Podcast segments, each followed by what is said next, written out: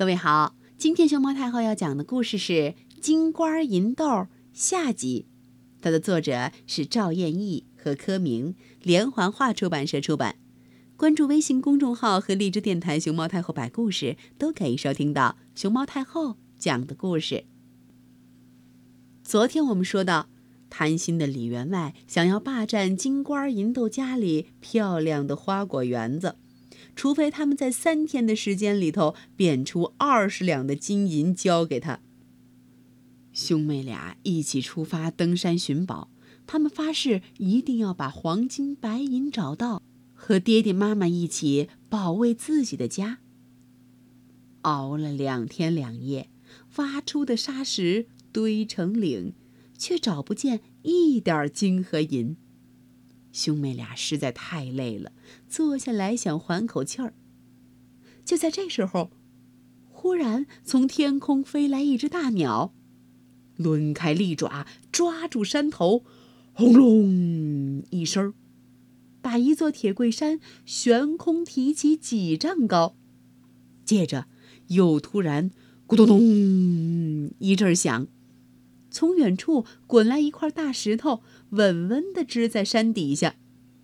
金瓜银豆见了这般情景，心里又惊又喜，连忙跑到山下一看，呀，黄灿灿的是金山，白花花的是银山，还有聚宝盆、珊瑚树、琥珀、玛瑙、夜明珠，把人的眼睛都要花了。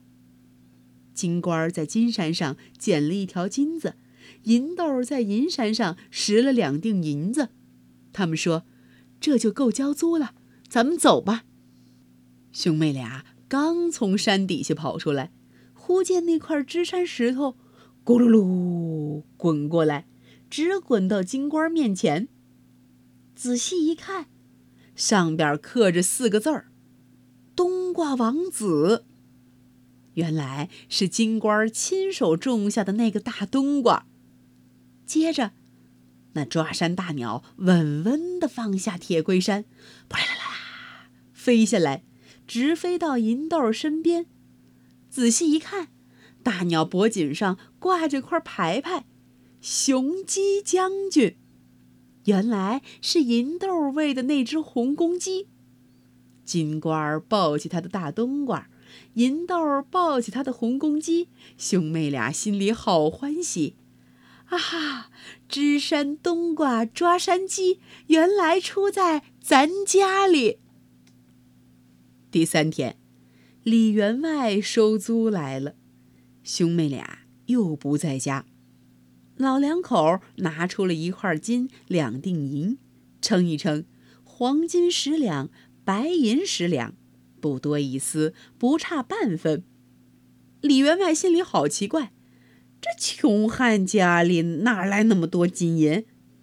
便问老两口：“你这金银是哪里来的？说明来路，我才能收。”老两口都是老实人，便把实情一五一十说明。李员外一听，心里另打坏主意，他不收金。不收银，却要拿着菜园子来换支山冬瓜抓山鸡。老两口连连摇头不答应。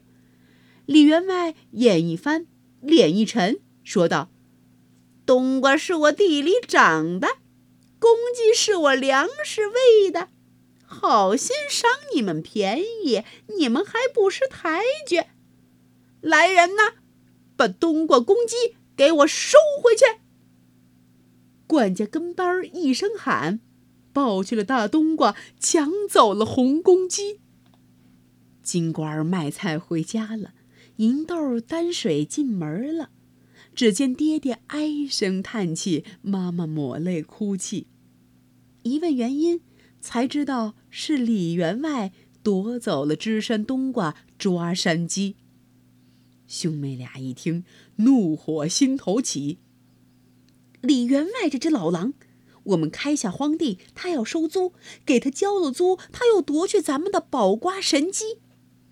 爹爹别发愁，妈妈莫流泪，我们追上前去和他评一评道理。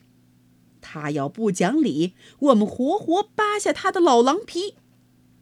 说罢，金瓜提上他挖地的锄头，银豆拉起他担水的扁担，兄妹俩出了门，直向大路上追赶。李员外领着跟班管家来到铁桂山下，放出抓山公鸡，抓起铁桂山，抛出支山冬瓜，支在山底下。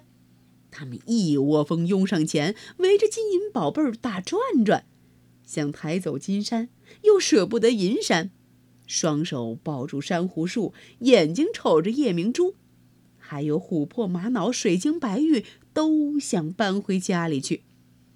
就在这时，金瓜银豆赶来了。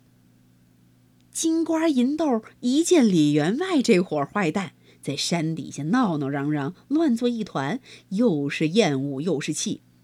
金瓜朝山底下招招手，高声叫道：“冬瓜王子，冬瓜王子，快回来，快回来！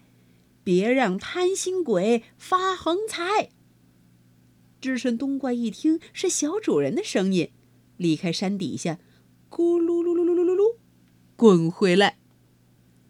银豆向天空招招手，也高声叫道：“雄鸡将军，雄鸡将军，把山丢下，把山丢下！贼人来偷宝，快快压死他！”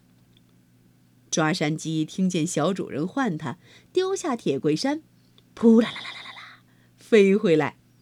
只听得轰隆一声震天响，铁桂山从半悬空中落下来，原样儿合在一起了。